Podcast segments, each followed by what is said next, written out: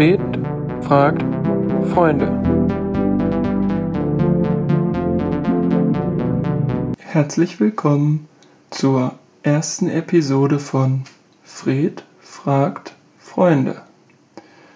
Heute war mein Gast Lukas, der aktuell in China lebt. Neben einigen spannenden Insights, wie die ganze Pandemie in China gehandhabt wird, stellten wir einen Vergleich zu Europa an und besprachen ein paar Schmankerls, wie zum Beispiel ein Wachmann auf der Tanzfläche. Seid gespannt, vielen Dank fürs Einschalten und wir freuen uns über euer Feedback und eure Meinung. And we are live. Guten Nachmittag aus Mainz. Guten Abend aus Shenzhen. Uh, ist das ein Stadtteil von Mainz? Ja, das ist der ähm, ganz östliche Stadtteil von Mainz. ja, Lukas, willkommen. Danke. Willkommen ans andere Ende der Welt sozusagen. Es ist ja bei uns jetzt hier 15.26 Uhr und bei dir ist es ja schon kurz vor 10, wenn ich richtig so im Kopf habe. Äh, 10.26 Uhr haben wir hier. Wir sind äh, sieben Stunden dank der Sommerzeit voraus. Hier ist es schon finstere Nacht. Ja, krass. Das heißt, du bleibst jetzt extra länger auf, um diesen tollen Podcast aufzunehmen. Ja, na klar. Für dich immer. Für dich immer. Sehr gut. Vielleicht noch kurz vorweg, den Lukas, den kenne ich noch aus einer gemeinsamen Projektzeit und ja, der hat sich dann entschieden, nach China arbeiten zu gehen und wird sich gleich auch selbst nochmal vorstellen, aber das ist vielleicht als Einführung so das, das Thema auch für die heutige Folge, nämlich das ganze Thema Covid und China, also wie das Ganze da ablief. Da dachte ich, können wir uns mal einen Experten einladen und haben den Lukas da, da gewinnen können. Das äh, wird wohl möglich sein. Da bin ich immer gerne offen, ein paar Insights zu geben, wie es hier so läuft. Das ist schon auch, äh, also ich sehe auch nur quasi den deutschen Part, auch nur so aus der Ferne und wenn ich mit der Familie oder mit Freunden kommuniziere. Aber das ist auch echt schon fundamental anders. Und auch so die Wahrnehmung äh, Chinas innerhalb des Landes und, und wir, die Außenwirkung, die ist auch echt äh, nochmal ganz, ganz anders als was man so in, in den deutschen Medien irgendwie wahrnimmt. Ich denke, das kennst du ja auch, warst ja selber ja auch in Shanghai. Das war ja auch, denke ich mal, für dich dann eine ganz andere Zeit damals. Ja, absolut. Und da sind wir quasi schon, schon mittendrin. Also ich kann mich noch erinnern, ich meine, der ein oder andere mag es jetzt auch schon nicht mehr so richtig hören, wie es losging. Also ich kann mich noch erinnern, dass ich Anfang März war ich noch auf einem Saunatrip mit drei Jungs und dann haben wir uns diese Karte von, von den Covid-Fällen angeguckt und haben gesagt, so ja, okay, irgendwie ist es ein bisschen übertrieben, so ein Dashboard zu bauen für so ein paar Zahlen und haben uns irgendwie da noch so ein bisschen drüber lustig gemacht. Ich glaube, wie der eine oder andere das auch gemacht hat und das so ein bisschen unterschätzt hat. Aber das war halt schon Anfang März und ich glaube, bei euch ging das ja ein bisschen eher los, oder? Ja, bei uns, ähm, also für mich persönlich ging das Ganze ähm, Ende Januar los. Also es ist noch relativ einschneidend bei mir, äh, weil ich damit Dienstreisen nach Hongkong verbinde. Also ich bin am, ein Mittwoch, der 22. Januar oder sowas, kurz vor dem chinesischen neuen Jahr, bin ich nach Hongkong rübergefahren und da gab es dann schon die ersten Meldungen in den Nachrichten irgendwie, okay, äh, gibt da irgendwie ein Problem in Wuhan und da äh, brechen jetzt die, die ganzen Fälle aus. Und es eskaliert so ein bisschen und da hat man dann schon beim Grenzübertritt, der für mich eigentlich, ja, das ist so viel für, wie Bahnfahren, da geht man irgendwie ganz entspannt normalerweise über die Grenze, fährt da mit einem 200 kmh Highspeed-Train da irgendwie schnell mal kurz innerhalb von einer Viertelstunde über die Grenze, also sehr normal gewesen.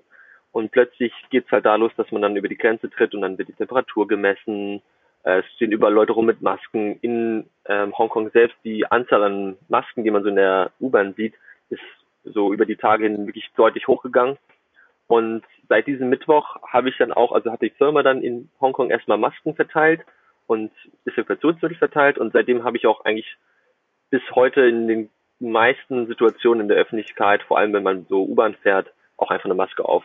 Und dann bin ich dann wieder zurück und dann haben wir am Donnerstag auch schon ja, gehamstert, ganz lustige Sache, äh, weil wir halt dann ja natürlich auch keine Ahnung hatten, wie es weitergeht. Also du hast ja irgendwie so einen Virusausbruch und die einen eskalieren so ein bisschen hoch und die anderen halt nicht und du weißt nicht, wie, wie der chinesische Staat drin reagiert, weil man selber ja noch relativ frisch ist. Und dann ähm, haben wir dann erstmal uns eingedeckt mit, mit ein bisschen Essen, bisschen, bisschen Wasser, mit der ersten Ration ähm, Masken und haben das Ganze erstmal auf uns zukommen lassen. Und dann ist natürlich auch die Berichterstattung hier vor Ort nicht so einfach nachzuvollziehen als Deutscher, der kein Chinesisch spricht. Aber dann haben wir uns immer irgendwie mit, mit Freunden getroffen, ein bisschen die, die Situation beobachtet, immer wieder irgendwelche verrückten Videos gesehen von irgendwelchen Ausnahmezuständen in, in, in Wuhan. Und dann ja, gab es dann eben auch schon die, die neuesten Updates über die Firma, dass wir halt versuchen, immer weiterzuarbeiten, dann in Shenzhen da die Produktion halt am Laufen zu halten. Aber wir als, ich bin halt auch eher administrativ tätig, eher dann ja nochmal im, im Homeoffice bleiben oder halt diese, diese generelle Chinese New Year, das halt dann anstand, halt dann zu verlängern. Das heißt, wir hatten echt im Endeffekt fast zwei Wochen frei und die Zeit habe ich dann viel genutzt, um ja die Stadt in, in ihrer vollen Leere ähm, zu erkunden. Und muss ich vielleicht nochmal als als kleinen Insight, weil die meisten, denke ich, Shenzhen jetzt nicht direkt kennen werden, vorstellen, die Stadt ist ja, ich würde sagen, fünfmal so groß von der Fläche wie Berlin, hat so grob 20 Millionen Einwohner. Also halt wirklich, ja, also egal wo ich hinfahre mit der Bahn, planen immer eine Stunde ein.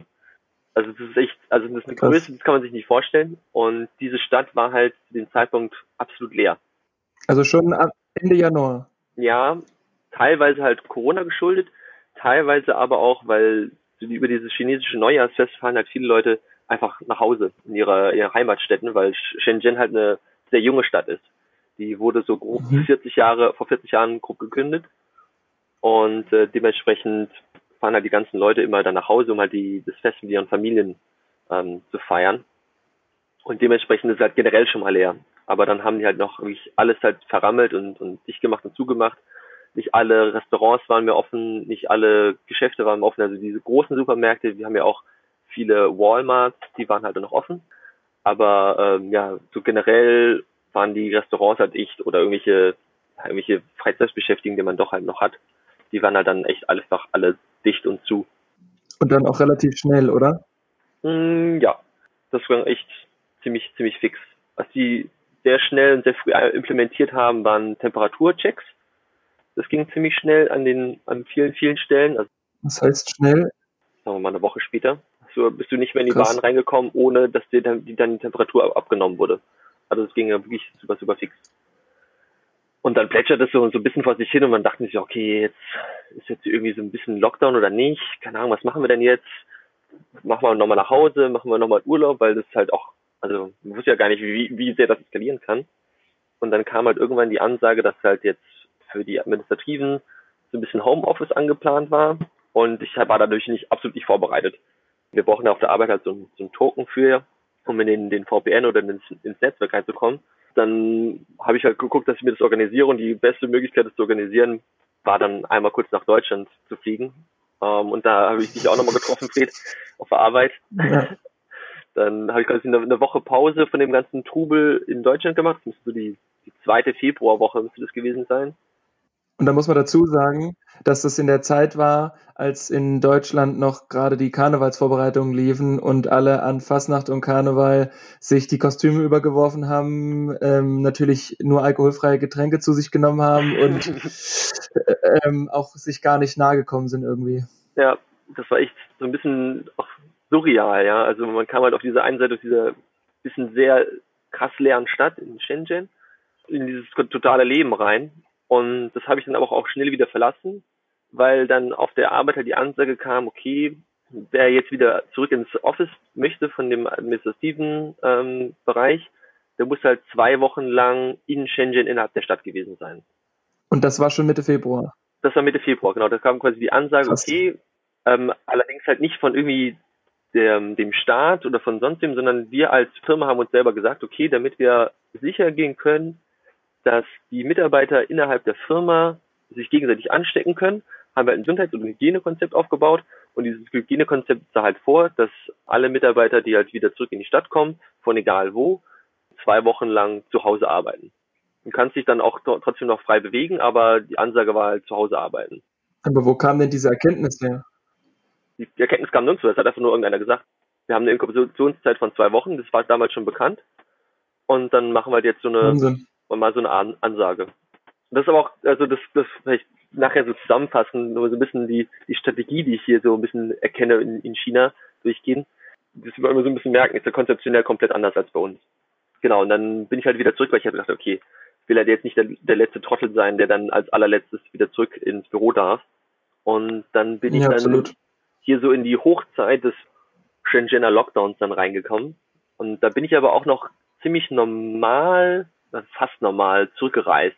Also damals gab es schon die Ansage in Hongkong, dass man, wenn man nach Hongkong reinreist, dass man dann zwei Wochen lang in Quarantäne muss. Das war jetzt Mitte Februar. Das war Mitte Februar, genau. Das war die Ansage schon damals in Hongkong. Die Ansage gilt lustigerweise bis heute. Also Hongkong hat da nicht von abgewichen. Die haben äh, seit, ich glaube, das war irgendwie 9. Februar bis heute, egal von wo äh, du nach Hongkong einreist, du musst zwei Wochen lang in Quarantäne. Ähm, und der, das war dann auch ganz interessant, weil dann bin ich halt über Hongkong halt wieder reingeflogen ins Land. Und dann wollte man mich erst nicht auf den Flieger drauf lassen. Sagte, ja, ich will ja nach China, nicht nach Hongkong. Und dann musste ich quasi den, den Leuten am Gate sagen, ja, ja, ich gehe in Hongkong in zwei Wochen Quarantäne, aber ich weiß natürlich, dass da es eine Fähre gibt, bei der man nach Hongkong nicht einreisen kann, äh, einreisen muss. Und die habe ich halt quasi genommen, war im Endeffekt kein Problem. Aber es war auch schon interessant zu sehen, dass quasi da schon diese Abfrage vor dem Flug in Deutschland schon passiert ist. Total, total interessante Sache. Ja, und dann kam ich hier an und dann war hier in China, in, in Shenzhen, ein ähnlicher Lockdown, wie ihr ihn im, im März dann hattet. Also grob Ansage war halt, ähm, alle Geschäfte erstmal zu, Außer Lebensmittel. außer Lebensmittel, genau. Alle Restaurants waren zu und du konntest dir nur Sachen mitnehmen. Ähm, du konntest dich nirgendwo reinsetzen. Bahnen fuhren natürlich ganz normal, also die Busse fuhren ganz normal, aber überall halt dann Temperaturchecks. Dann kam bei uns auch dann dieses erste Mal das Thema QR-Code auf.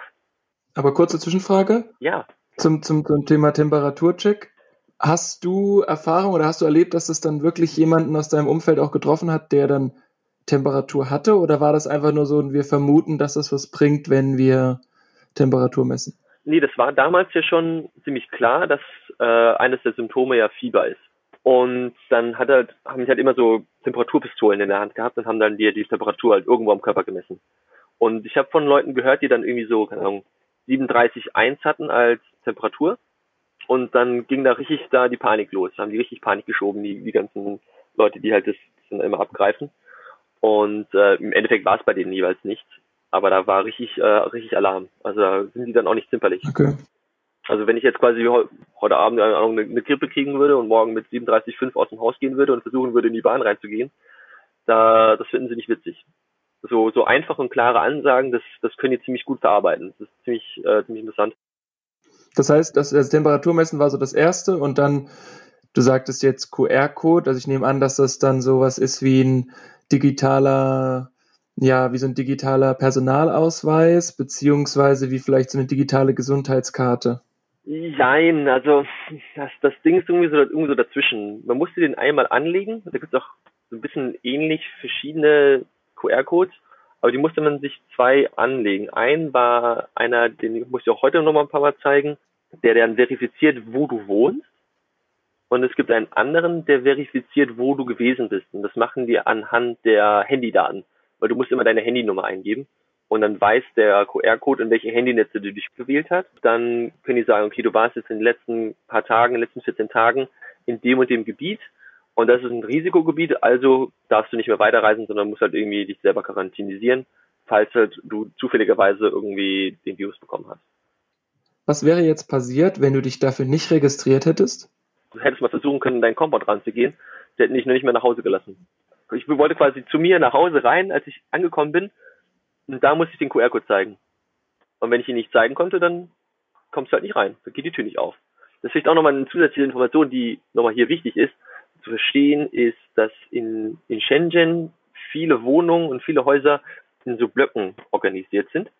Und diese Blöcke haben dann halt meistens immer verschiedene Eingänge oder so, so größere Gegenden haben dann Eingänge, wo meistens am Anfang so ein Sicherheitsmann sitzt.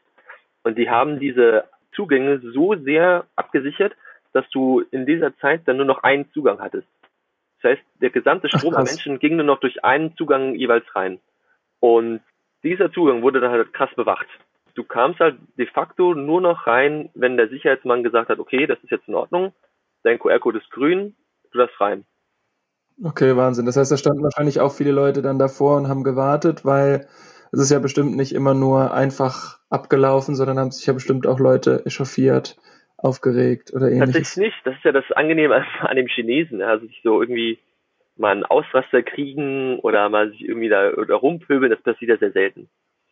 Oder auch okay. irgendwie solche, solche Maßnahmen in Frage stellen, ist ja auch nicht die, äh, das hat der Chinese nicht erfunden. Ja, also der, der liebt es ja irgendwie von einer Autorität gesagt zu bekommen, dass er das jetzt machen muss und dann wird es abgearbeitet. Einfaches Beispiel, wir hatten jetzt Halloween-Feier, also für kleiner Spoiler, das funktioniert hier alles wieder.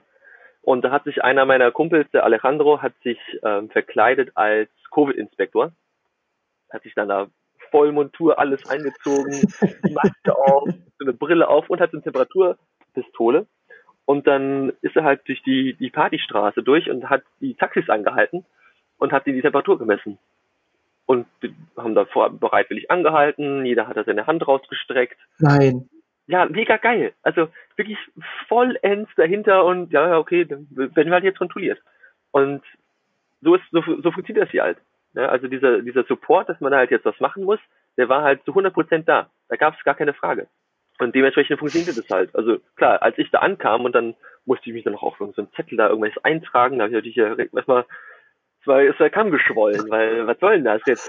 Und dann hast du noch, das, noch, noch so das Gefühl gehabt, ja, jetzt bin ich der, der, der Ausländer, der aus dem Ausland irgendwie reinkommt, jetzt werde ich hier noch sonderbehandelt.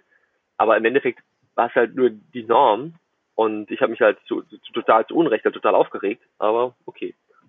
Ja, genau, da waren quasi diese, diese Zugangsbeschränkungen waren, waren zu der Zeit da, Mitte Februar da. Genau, dieser QR-Code war da.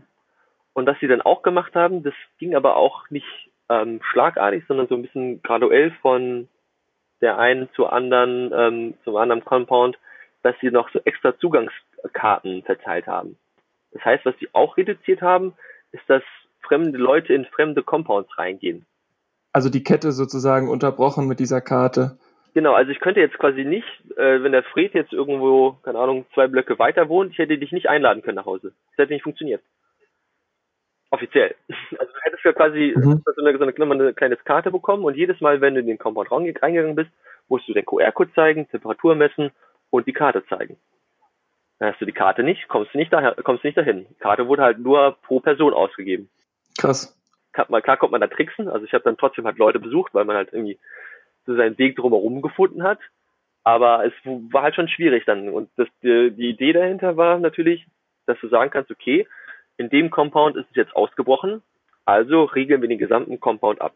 Fertig. Ende Ping aus. Kommt keiner rein, kommt keiner Man raus. Man durfte keiner mehr rein, raus, ja, okay. Ja, ja dann hat sich das, das Problem auch von, von alleine so ein bisschen erledigt, weil du halt dann auch nicht mehr weitere äh, Kontakt äh, haben konntest und maximal hat dieser Compound von, weiß ich, wie viele Leute leben da vielleicht? 3000 Leute. Das war aber dann das absolute Maximum, was passieren konnte. Und dann hast du halt für zwei Wochen lang da was gemacht. Und dann ist auch die, äh, die Chose vorbei. Ähm, das war Mitte Februar, das waren so die grob die, die, die Maßnahmen. Mir ging es ja gesundheitlich gut. Ich habe kein, kein Problem bekommen, dass irgendwelche Ansteckungen kamen, also habe ich mich relativ frei bewegen können. Und dann kommt man natürlich trotzdem mit den, mit den Leuten absprechen, dass man sich halt irgendwie in dem einen Park trifft, irgendwie mit einem Ball durch die Gegend werft, oder wie Frisbee schmeißt oder der ähnlichen. Genau, noch eine, vielleicht eine andere lustige oder interessante Information wie die Firma umgegangen ist mit sowas. Ähm, zu dem Zeitpunkt, wenn man halt nicht auf der Arbeit war, musste man sich täglich einen Report oder eine Excel-Tabelle ausfüllen, was man gemacht hat. Ne? Also man musste sagen, oh, okay, war zu Hause, bin äh, einkaufen gegangen und wieder zurück. Diese Informationen musste man an die Firma zurückspiegeln, damit die auch einen Überblick hat. Und später, dann im, im März, als ich dann wieder auf, in, der, in der Firma war, gab es dann täglich auch eine QR-Code-Abfrage, zweifach am Tag wurde einem dann die Temperatur gemessen und dann musste man die Temperatur eintragen. Also es war nicht ein, da haben die ganz, ganz großen Fokus drauf gelegt, dass man halt sich täglich einträgt, welche Temperatur man hatte. Du bist dann zwei, zweimal am Tag einer durch die Firma gelaufen und hat dir die Temperatur gemessen und hast immer gehofft, dass du halt irgendwie nicht über 7, 37 gegangen bist. Das war irgendwie schon auch, also da war man so ein bisschen paranoid immer. Jetzt hast du ja gesagt, Anfang Mitte März war das so, Pi mal Daumen waren wir jetzt? Das war ja so der Start eigentlich in Europa. Also das war so, dass es dann hier losging, auch mit den ersten ja, die Flieger dürfen nicht mehr fliegen, etc.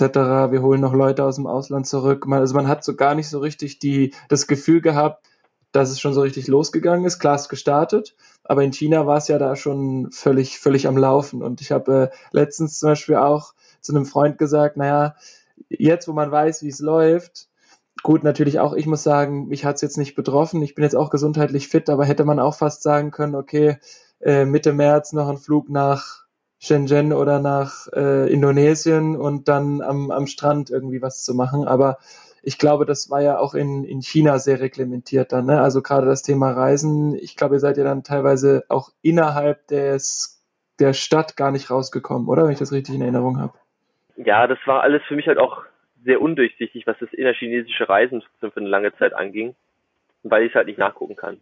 Dass ich muss mich da ganz drauf verlassen, was mir irgendwie die Firma sagt, was mir andere Freunde, die Chinesisch sprechen, sagen können oder was man auf diesen, es gibt so ein paar ähm, englisch sprechende Nachrichten, wo man sowas dann nachlesen kann.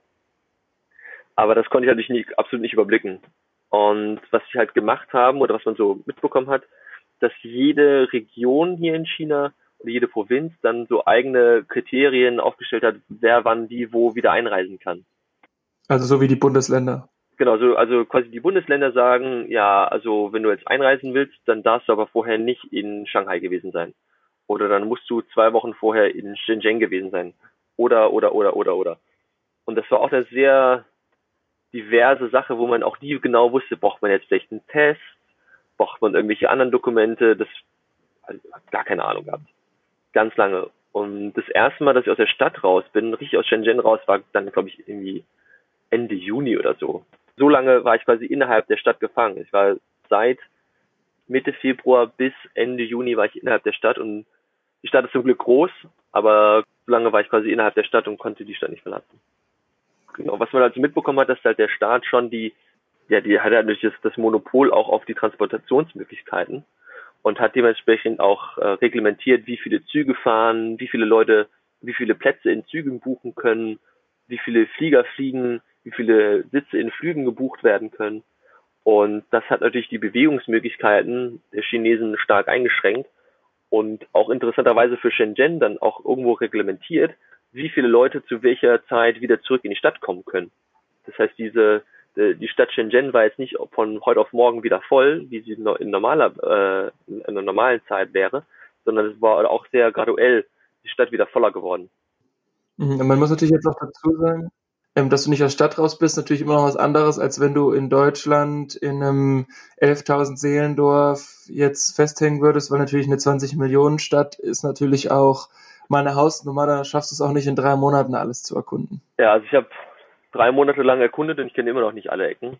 Äh, es gibt hier zwei Strände oder drei Strände, wo du hingehen kannst, oder nein, viel mehr. Es gibt auch Inseln, wo du hingehen kannst und du hast die Stadtgrenzen nicht mehr verlassen. Du hast hier vier, fünf Berge, über die du hiken kannst. Und auf den meisten bin ich auch noch nicht gewesen. Gefühlte fünf Stadtzentren mit zig von Cafés und Bars. Und ich habe wirklich viel Aufwand betrieben, um viele Sachen zu sehen, aber ich habe bei weitem noch nicht alles gesehen. Das für mich ist natürlich eine, eine ganz andere Sache. Ne? Also klar kann man sich beschweren, dass man drei Monate lang in der Stadt gefangen war, aber man war drei Monate lang halt auch in einer Riesenstadt mit vielen Leuten ähm, gefangen, mit auch vielen Aktionen. Für die, auf die wir vielleicht jetzt so graduell, wenn wir wieder ein bisschen in die Chronologie reinsteigen, ja. Genau, wo waren wir? Ähm, Ende Februar, Anfang März. Genau, da war ich endlich wieder im, im Büro. 1. März, das ist so mein, der erste Tag, in dem, seitdem ich wieder im Büro bin, bis heute. Zu der Zeit war auch noch 100 Prozent den ganzen Tag Maskenpflicht innerhalb der, äh, der, der Arbeit. Auch nicht am Arbeitsplatz abgesetzt? Null. Den ganzen Tag die Maske getragen. Permanent. Krass. Dann ging es auch so ein bisschen los, das, was man nicht machen sollte in so einer Pandemie, neue Leute kennenlernen und auf Partys gehen, da waren wir natürlich dann so brutal blauäugig, wie wir so als Europäer sind. Das konnte man natürlich dann auch nicht lassen. Und ähm, sobald es dann ging, hat man dann auch wieder versucht, sich irgendwie zusammenzusetzen, ein paar Bierchen zu trinken, ja, auch auf, auf Feiern zu gehen. Und ja, was halt so ein bisschen mit, mit reinspielte, war, dass einer unserer Kollegen halt ähm, schon fest geplant gehen sollte, wollte. Und da musste man natürlich Abschiedsfeiern feiern. Und dann haben wir eine eine Bar gefunden. Und dann ging es halt so langsam los, dann heißt halt dann von diesem ganzen, alles ist geschlossen und die Restaurants funktionieren nicht, die hat man dann langsam nach und nach graduell wieder geöffnet. Mitte März jetzt. Genau, Anfang Mitte März.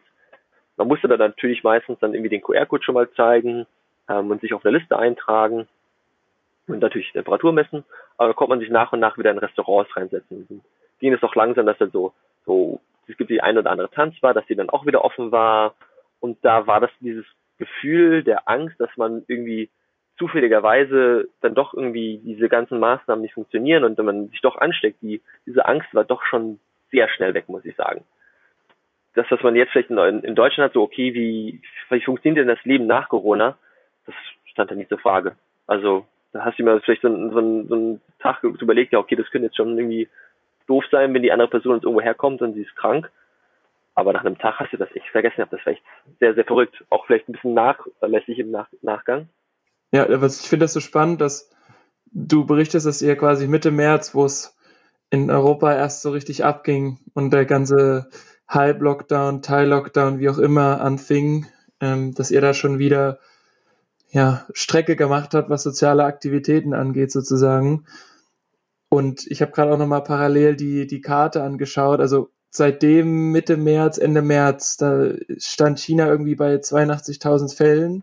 Zumindest laut John äh, Hopkins University, ich weiß natürlich auch nicht, ob die noch Daten erhalten, sind seitdem nur 11.000 mehr geworden. Und das klingt für mich jetzt irgendwie so verrückt. Jetzt meinen wir sind jetzt irgendwie im März und du sagst, ihr habt dann schon wieder äh, Tanzbars besucht, dass dann dort alles gefühlt ausgerottet war. Genau, da kann man vielleicht auch nochmal ein paar Zahlen einstreuen. Shenzhen hatte zur maximalen Zeit 400 Fälle und waren dann halt auf einer Inzidenz, wo es halt total einfach ist nachzuvollziehen. Wenn du halt einen neuen Fall hast und du weißt, die eine Person war mit den und den Leuten in Kontakt, dann kannst du das natürlich super leicht nachvollziehen, kannst die Leute dann direkt testen und dann kannst du dich auch noch mit dem großen Hammer auspacken und die gesamte Region in Quarantäne stellen. Genauso haben sie es gemacht. Und dann geht das natürlich einfacher zu kontrollieren, als wenn man das halt nochmal ein bisschen loser, leichter wegläuft und, ähm, und dann öffnet. Das war Mitte März. Am 1. April tatsächlich äh, war der erste Club auch wieder offen. Also das erste, also das erste Mal, ich war mich am so 8. oder 9. April war ich wirklich im, klassisch im Club. Und der war auch tatsächlich so gefüllt, dass man tanzen konnte. Ich bin gerade ein bisschen fassungslos, weil es ist jetzt irgendwie Anfang Dezember und hier ist halt nichts, also gar nichts zu denken, egal wie. Ja. Und am 8. April habt ihr schon wieder die Nächte euch um die Ohren geschlagen und offensichtlich war das Leben zurück. Ja, da gab es auch noch verschiedene Abstufungen wieder weil auch da halt wieder die Frage war, okay, wie wichtig bist du, wie, wie, wie gut ist dein Konzept, wie früh hast du angefangen? Und das so, also du bist natürlich auch nicht einfach so nackig in den, in den Club reingegangen, sondern da ist natürlich auch diese gesamte Clubgegend, ist dann einmal abgesperrt, da sitzt vorne dran wieder ein, ein kleiner Security oder ein Sicherheitsmann und der nimmt dir einmal die Temperatur ab mit der Pistole und der checkt auch einmal dein QR-Code, ob du grün bist. Also zumindest zu der Zeit in einem anderen, in so einer Tanzbar, wo wir auch sehr gerne hingehen, war das auch noch ein bisschen, bisschen witzig. Da gibt's halt viele so Tische, wo man dann einen trinken kann und dann eine Tanzfläche mit einer Liveband. Und an den Tischen war es dann egal, ob man eine Maske trägt oder nicht. Das heißt, du konntest dann mit deinen Leuten reden, trinken, Maske tragen oder nicht, Wurst. Sobald du aber von diesem Tisch auf die Tanzfläche trittst und dich tanzend bewegst, musst du sofort die Maske aufsetzen. What? Super witzig. Also halt auch, im Endeffekt, wenn du dir jetzt so überlegst, okay, in Deutschland sind wir ja gerne dahinter, dass wir da alles, das muss ja wie, das muss alles Sinn machen. Wenn du jetzt eine Maßnahme ein, einleitest, die da irgendwas macht, das muss jetzt Sinn ergeben. China mhm. halt nicht immer. Also, zieh jetzt die Maske auf und der, also da gab es natürlich auch wieder Sicherheitsmänner, die dann irgendwie das Ganze überprüft haben, ne? Dann, und der ging auch erstmal nicht weg. Den konntest du nicht einfach wegschicken. Solange bis du eine Maske auf hattest oder solange bis er das Gefühl. Nee, bis du die Maske auf hattest. Und danach ging es wieder zurück. Hat er seine Aufgabe getan. Und dann äh, hast du ja wieder auf. Aber hattest du ja. da das Gefühl, dass es ein Eingriff in deine in deine, so in deine persönliche, in deine persönliche Freiheit, in deine persönliche, ja, Freiheit, will ich es jetzt, also ich weiß, mir fällt gerade kein besseres ja, Wort ein, ist, weil es ja doch in den, in den Medien bei uns in, in, in Deutschland, so wie ich es wahrgenommen habe, schon so ein, ja, okay, das ist halt China und ähm, das ist halt ein Eingriff, den man hier nicht machen kann, weil. Dö, dö, dö, dö. Ja, das ist ja dieser ganz, ganz klassische Ruf, den wir dann immer in der westlichen Welt und in Europa oder in Amerika mal haben. Ne? Wir sind das Land der Freiheit und in China ist das das Land der Unterdrückung. Und da muss ich sagen, da ändert sich bei mir auch schon so ein bisschen der Blick, weil du hast in China natürlich ähm, einige Situationen, wo du in deiner Freiheit, finde ich, tatsächlich auch beschränkt wirst. Also, aber ich finde, dass es halt nicht so absolut ist, wie man es immer sich vorstellt aus Europa raus. Das in, in Europa hat man ja auch irgendwie so einen gewissen Rahmen an Freiheit, an Dingen, die man machen kann. Und in China ist dieser Rahmen halt ein bisschen enger. Vielleicht ein einfaches Beispiel, auch chronologisch schon fast passt. Also ich habe mich dann mit vielen Leuten da angefreundet, denen äh, sind wir dann innerhalb der Stadt an den Strand gefahren zum 1. Mai. Und das war natürlich auch eine interessante Begebenheit, dass man dann mal ans Meer geht und ich meine, wie willst du mit Maske ins Wasser? Das ist auch irgendwie sehr abstrus. Ist ein bisschen random, ja. Ja. Und da gab es dann auch am Anfang vorher so ein bisschen die Info, okay, du musst dich jetzt für den Strand dann anmelden und musst dann irgendwie dann deinen Zugang buchen, dass du dann auch auf den Strand drauf darfst. Und wenn du dann an dem Strand bist, dann gibt es dann halt, der ist keine Ahnung, so ein fünf Kilometer langer Strand, also so eine richtig schöne Bucht, wie man sich das vorstellt. Und da gibt es einen mhm. kleinen abgesperrten Bereich und der ist fürs Baden. Und sobald du so ein bisschen nebendran, neben diesem eingezäunten Bereich fürs Baden, versuchst ins Wasser zu gehen, dann kriegst du halt die Trillerpreise ab. Und das ist natürlich für mich auch als Europäer eine krasse Freiheitsbeschränkung, ja, weil was, was, was soll der Mann denn? Also ich kann auch schwimmen, ich habe schwimmen gelernt, lass mich doch. Und wenn ich halt nicht kann, dann ertrinke ich halt. Aber lass mich doch mal, lass mir doch meinen Frieden, ich will doch nur ins Wasser. Aber das geht halt in China nicht. Da ist natürlich dann betreut. Das geht nur im abgesperrten Bereich, was natürlich auch auf der anderen Seite auch für, für so eine Virussituation auch absoluter Käse ist, ne? Dass alle gedrängt auf einem kleinen Fleckchen sitzen, damit sie Wasser können während der Pandemie. Das passt natürlich dann auch wieder nicht. Aber so sind die Regeln so ein bisschen dieses, das Kollektiv passt auf dich auf. Aber du hast jetzt nicht das Gefühl, dass das jetzt irgendwie, also ich habe irgendwie gehört, dass es in manchen Städten zwölf Wochen, du durftest nicht raus und nur eine Person sehen und aus deinem Haus durfte nur eine Person raus. Also da geht, das geht schon relativ weit und ich hatte das jetzt auch von dir nicht so wahrgenommen, dass du jetzt zwölf Wochen zu Hause saßt. Nee, also das ist, glaube ich, auch ganz unterschiedlich ähm, von den Städten. Ein Kollege von uns, der war in Wuhan die ganze Zeit und der ist erst im April wieder nach Shenzhen zurückgekommen, weil es halt vorher nicht aus Wuhan rausging. Ah, weil der zu Chinese New Year dort war. Genau, der war auch bestimmt für vier Wochen lang oder sechs Wochen lang einfach in seinen vier Wänden. Das ist natürlich auch äh, brutalstens schlecht für einen persönlich. Aber das ist auch hier so ein bisschen die chinesische äh, Mentalität. Die Gesamtheit trägt halt dann. Mhm. Alle anderen, du, du, du kaufst dir halt diese, diese Einschränkung der Freiheit für die Sicherheit der Gesamtheit. Dass der Chinese bekommt von seinem Staat hundertprozentige Sicherheit verkauft und gibt dafür halt den Rest der Freiheiten ab. Ähm, und wir haben halt einen anderen Trade gemacht. Ja? Also wir haben halt keine hundertprozentige Sicherheit, haben halt dafür aber doch noch viel, viel mehr Freiheiten. Wo da der richtige Mittelweg ist, habe ich für mich jetzt noch nicht ganz gefunden. Wobei man halt auch sagen muss, im Alltag merkt man halt diese Einschnitte natürlich auch gar nicht. Also ob die mich jetzt überwachen oder nicht, das merke ich natürlich nicht. Aber das heißt jetzt nach dem, nach dem Mai gab es dann, gab's dann noch weitere Lockerungen oder hattet ihr auch sowas wie eine zweite Welle? Also ich meine, Überwachung ist ja auch ein, ein ganz gutes Stichwort. Ich meine, Alibaba ist eine, ist eine große Nummer in China und WeChat ist die andere große Nummer, was ja noch nicht bei uns so in den Ausmaßen angekommen ist. Das hatte ich auch in meiner Shanghai-Zeit erlebt. Da war das Tool noch bei weitem nicht so mächtig, wie es jetzt gerade ist mit Chatfunktionen und Bezahlen und Bestellen und Dating und was weiß ich, was es da nicht noch alles gibt. Da gibt es auch bestimmt schon wieder 25 Entwicklungen, über die wir zwei auch noch nicht gesprochen haben. Ganz weitere andere Geschichte, ja. ich kann mir sehr gut vorstellen, dass das ja auch als Instrument benutzt wird dafür. Ja, also so innerhalb Shenzhens gab es von da an echt nur noch Lockerungen. Wir hatten dann sogar einen brasilianischen Karneval, wo die Leute komplett durchgedreht sind. Ich war auf Geburtstagen äh, eingeladen. Also da ging wirklich die wilde Luzi ab dann im, im, im Mai vor allem. Das war wirklich auch eine krasse Zeit. Also da, war ich, da war da war viel, viel Party angesagt. Was man natürlich dann immer noch wieder mal gehört hat und in den Nachrichten mitbekommen hat, dass es halt dann doch, wie Sie sagen, Ausbrüche gab, aber es gab dann neue Situationen oder neue Infektionsketten innerhalb des Landes entstanden sind. Da gab es eine im Übertritt oder im Grenzübergang ähm, nach Russland im Norden, da haben sich warum auch immer irgendwelche Leute dann halt nicht an die Quarantäne gehalten. Dann greift der chinesische Staat halt brutalstens durch, bis heute. Der riegelt dann halt die schon beschrieben halt dann den, den Stadtteil oder vielleicht sogar die gesamte Stadt ab, dass man halt nicht mehr rein oder rauskommt. Und dann haben die halt die Testkapazitäten trotz der niedrigen Viruslage hochgehalten und können dann einfach sagen, okay, diese Stadt von zwei Millionen Leuten, die testen wir halt jetzt innerhalb von einer Woche durch. Und kriegen damit wohl alle Leute, die wir sonst nicht auf dem Zettel hatten, kriegen wir dann halt doch noch auf den Zettel und wissen dann genau, wer wen angesteckt hat. Und dann gibt sozusagen eine SMS an jeden, äh, jetzt mal in meiner blauäugigen Art. Und dann heißt es morgen 9.34 Uhr, Wuhan Street 23. Ja, so wird es ablaufen. Test. Genau. Vielleicht noch ein konkreteres Beispiel. Wir hatten, tatsächlich ein Oktoberfest, wir hatten wahrscheinlich das einzige Oktoberfest der Welt. Unfassbar. Und da habe ich mich mit einem äh, äh, Kumpel unterhalten, der hier für Bosch arbeitet und ein paar Wochen vorher in Qingdao war.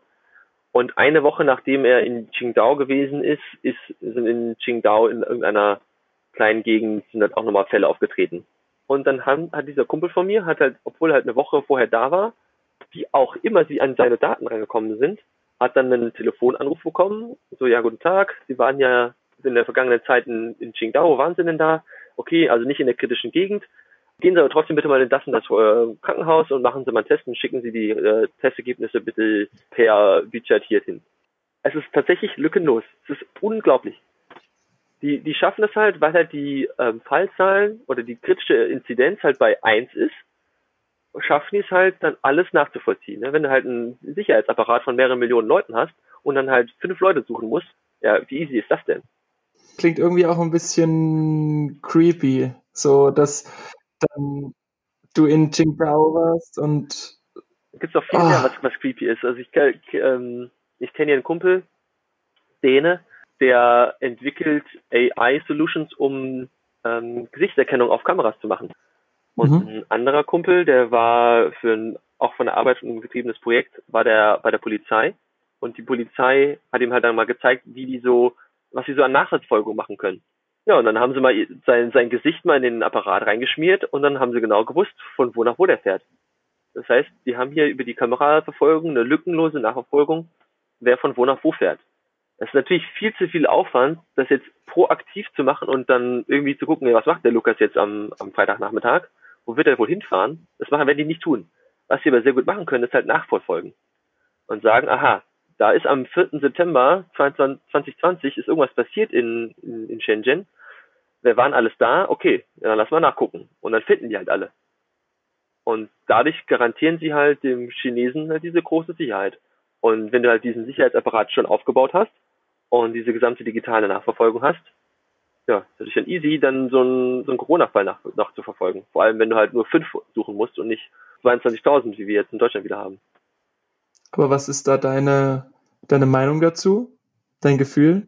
Also mein Gefühl ist in, in Nicht-Pandemie-Zeiten, okay, sau unnötig. Was soll das? Ich habe keine Lust, die ganze Zeit beobachtet werden. Aber in so einer Pandemiezeit, ich will nicht sagen, dass es gut ist, aber ihr Erfolg gibt ihnen an vielen Stellen halt recht. Also hier funktioniert ja alles wieder. Also ich bin hier in einem voll funktionstüchtigen Land, deren Wirtschaft rund läuft, wo du von A nach B reisen kannst, wo du dir quasi keine Sorgen machen musst, wo du feiern kannst, wo du alles machen kannst und das dank dieses verrückten äh, Sicherheitsapparates. Und halt, weil die Chinesen halt auch sagen, ja, okay, oben sagt ja, also nick ich und mach mit.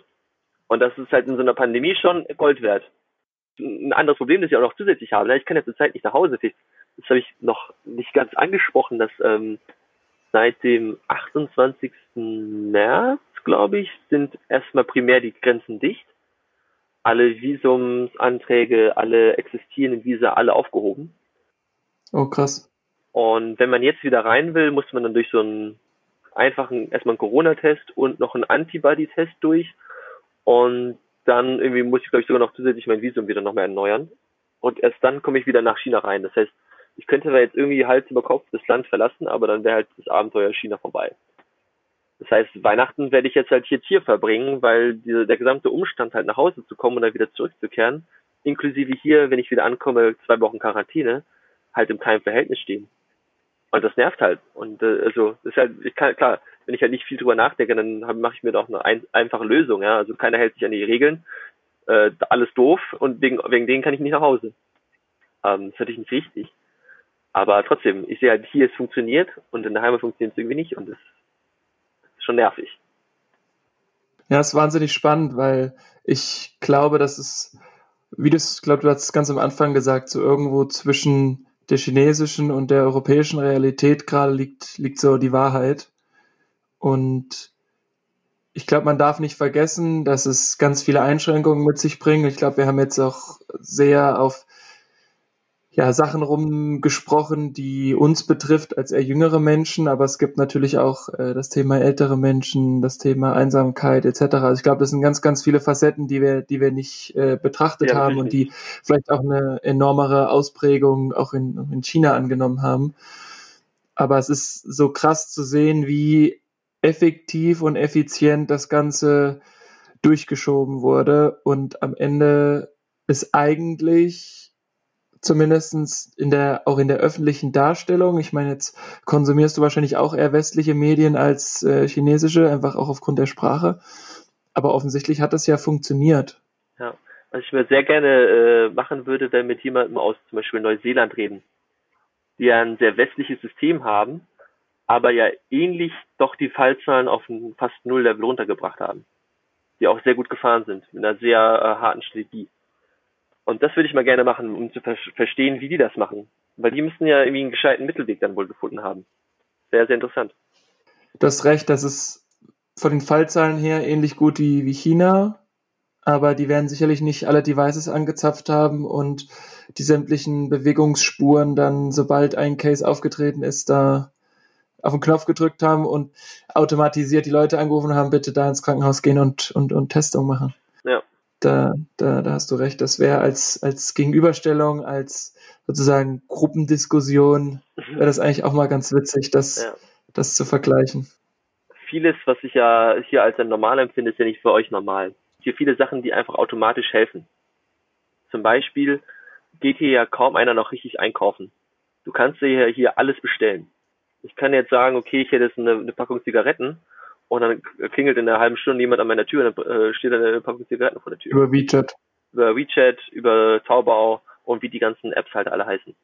Das heißt, dieses ganze Problem mit, okay, wie organisiere ich überhaupt jetzt einkaufen gehen und wie schaffe ich es, dass ich in meinem Haus bleibe und trotzdem versorgt bin, das stellt sich gar nicht, weil das ist einfach schon so vorher integriert gewesen in die chinesische Gesellschaft, dass man ja, okay, jetzt bestellt halt erst nach Hause, okay, ändert sich ja gar nichts. Und dadurch hast du halt direkt auch diese Infektionsketten und Infektionsmöglichkeiten, dass man aus dem Haus gehen möchte und irgendwas machen möchte und interagieren möchte, die sind ja direkt schon mal weg. Deshalb müssen wir sich ja gar keine Gedanken drüber machen. Auch kontaktloses Zahlen mit irgendwie QR-Code scannen oder irgendwie das Handy irgendwo dran halten, das ist ja schon seit Jahren implementiert. Als kleine Side Note, als ich in Shanghai war im Jahr 2016, da waren wir die komischen Europäer, die mit Bargeld gezahlt haben und jeder ist irgendwie mit seinem, ich vermute, WeChat-Code einfach so an der Kasse vorbei, boop, bezahlt so. Ich meine, das ist jetzt viereinhalb Jahre her und äh, es wird ja auch weitergegangen sein. Das ist schon tief integriert oder Temperaturmessungen, also jetzt auch wenn, okay, okay, wie haben die das gemacht, dass man von jedem, der die Temperatur misst, ja, das ist ja super einfach an der Metrostation, weil du sowieso einen Check machst über den, äh, über das Gepäck. Und du gehst in die Bahnstation rein, ja. dann wird dir erstmal das Gepäck äh, gescannt, weil die halt Angst vor Terrorangriffen haben. Und da ist es natürlich super einfach, das zu implementieren. Na klar. Das ist ja dann kein, kein Aufwand mehr. Das gleiche, wenn du halt die Bahnstation verlässt oder du halt das alles irgendwie innerhalb des Landes reist, dann war das auch immer jedes Mal so, wenn du irgendwie von außerhalb kamst, dann haben die halt lückenlos, relativ simpel, die Massenströme so geleitet, dass du halt immer an einer Person vorbeigehen musstest, die dann irgendwas abge abgefragt hat. Was man auch gesehen hat, was eine sehr interessante, ähm, interessante Sache war jetzt für mich, was mir auch häufig als ultra genervt hat, ist, dass der chinesische Staat auch die eigenen Bürger nochmal ganz anders überwachen kann. Die haben ihre chinesischen, ihren chinesischen Personalausweis und ihre ID und damit können die mit, mit der Bahn fahren, mit Flugzeugen fliegen und können damit alles tun und machen, was sie wollen. Und dabei wird halt auch dieser ähm, QR-Code und alles gescannt. Das heißt, wenn die die Bahn verlassen, dann halten die einfach nur ihren, ihren Personalausweis auf so eine Drehtür drauf und gehen raus und alles ist cool. Und wenn es halt nicht cool ist, dann wird es wahrscheinlich irgendwie bimmeln oder so. Und bei uns Ausländern war das halt immer ein riesen Hackmack. Dann musst du deinen QR-Code zeigen, dann gehen sie deinen Reisepass durch, wann bist du nicht, wann bist du eingereist. Dann fragen sie, wo du hin willst, dann musst du Telefonnummer, Telefonnummer und alles angeben. wo man halt dann sieht, okay, es gibt wohl diese lückenlose Überwachung für den Chinesen und für den Ausländer geht das wohl irgendwie anscheinend nicht und dann müssen sie dann nochmal nachgucken. Das äh, ist natürlich brutalstens nervig, weil die halt immer dann so eine halbe Stunde oder Stunde halt an deiner Zeit geraubt wird für nix und dann finden sie deinen deinen deinen Stempel im Reisepass nicht oder ich habe auch gar keine Stempel im Reisepass mehr, weil ich halt so einen elektronischen Pass habe und das ist halt immer brutalstens nervig. Weil es nicht Standardprozess ist. Das ist ja nicht Standard. Ja, krass.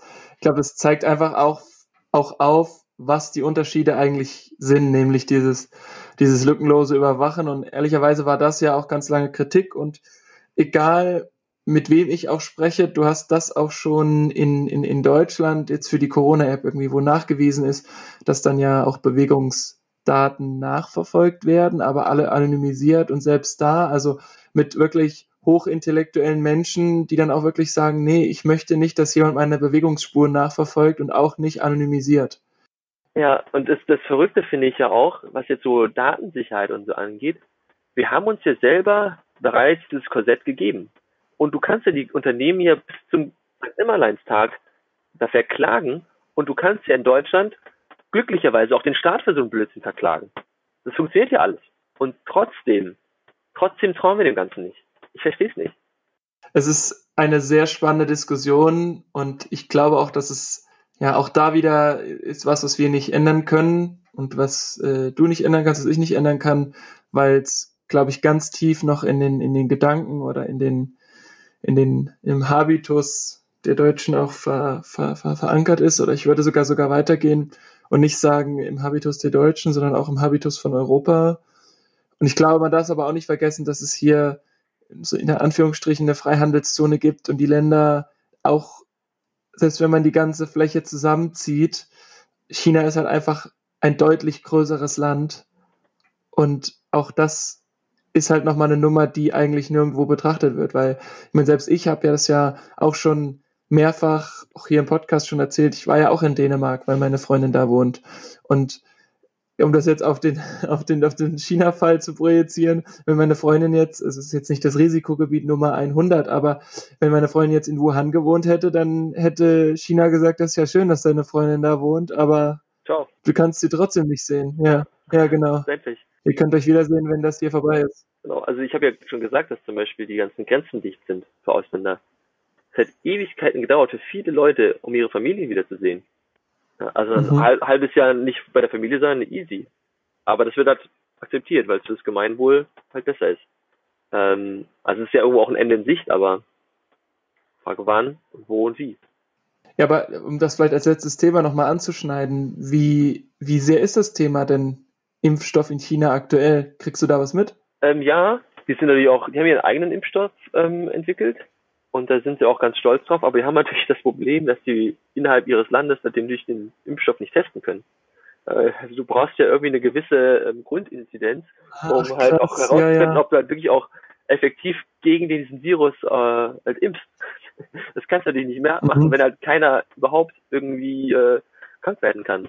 Mhm. Und, äh, deswegen haben die das, glaube ich, in Brasilien und in Dubai ähm, gemacht und sind da aber auch am Ende dieser Phase 3 Studien.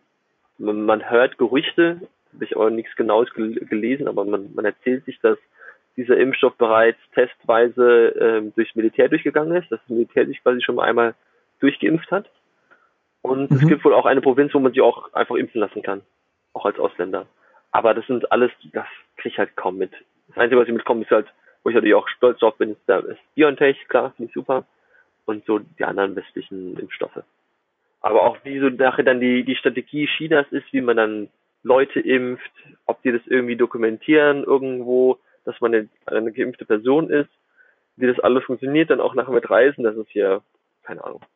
Weil China auch diese Gedanken nicht so sehr, sehr machen muss, weil sie einen allmächtigen QR-Code haben, mit dem sie alles erschlagen wollen und ihren Quarantänevorrichtungen. Da dementsprechend ist halt äh, sehe ich halt nicht, dass sich irgendeiner darum so richtig kümmert.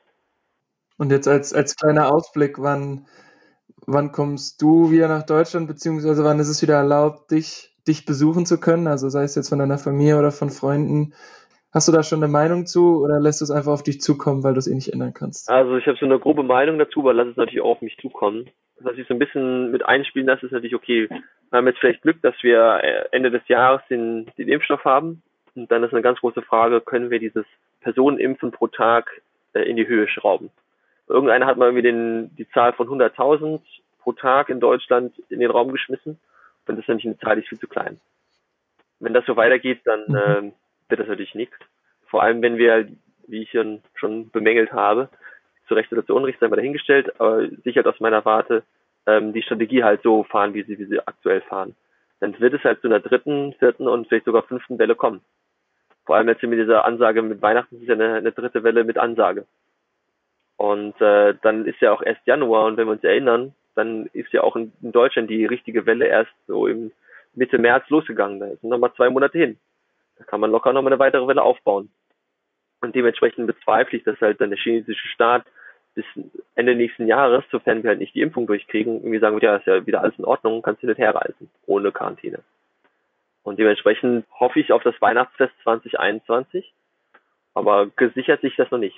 Das ist natürlich ultra schade, weil also ich weiß jetzt schon, dass nächstes Jahr Leute äh, Hochzeit feiern wollen, ich meine Familie nicht sehe, etc. pp. Aber so, also solange halt nichts Kritisches daheim passiert, werde ich dann nicht daheim nach Hause fliegen, weil alles andere halt so unglaublich umständlich ist.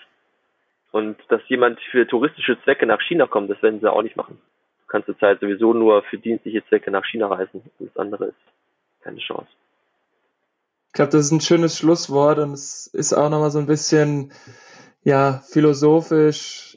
Ich kenne dich ja auch in einer sehr positiven Art und Weise, aber es hat dich auch gerade nochmal sehr, sehr nachdenklich gemacht und ich ja. glaube, es ist auch keine einfache Situation und dann würde man sich wahrscheinlich unter den ganzen Konsequenzen, die wir jetzt in den letzten Minuten diskutiert haben, auch mal wünschen, dass es da vielleicht auch eine Nicht-Konsequenz gäbe und man dann irgendwie doch nach Hause kann und so diesen ganzen Weihnachtsrhythmus auch mitmachen kann, auch wenn er natürlich dieses Jahr nicht der gleiche ist, aber irgendwie ist es ja doch eine Zeit der Familie und. Das ist ein, ist ein guter Abschluss, aber ich ich nochmal sagen, falls die Familie da mithört, dass ich, ich ertrinke jetzt ja nicht in Einsamkeit und in, in Trauer, dass ich nicht zu Hause sein kann, sondern ich habe ja, ist ja schon angeklungen, ich habe ja, wie ich auch hier viele neue Freunde kennengelernt, die ja alle das gleiche Problem haben und die alle auch ähnlich cool drauf sind und mit denen man dann halt hier halt einfach glücklicherweise dann eine gute Zeit haben kann. Also das ist ja das Angenehme.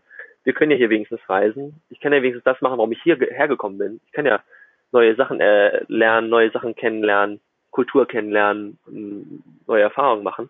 Und das ist ja das, was, was wenigstens funktioniert. Das heißt, wenn wir hier dann noch zusätzlich eingesperrt wären, das wäre furchtbar.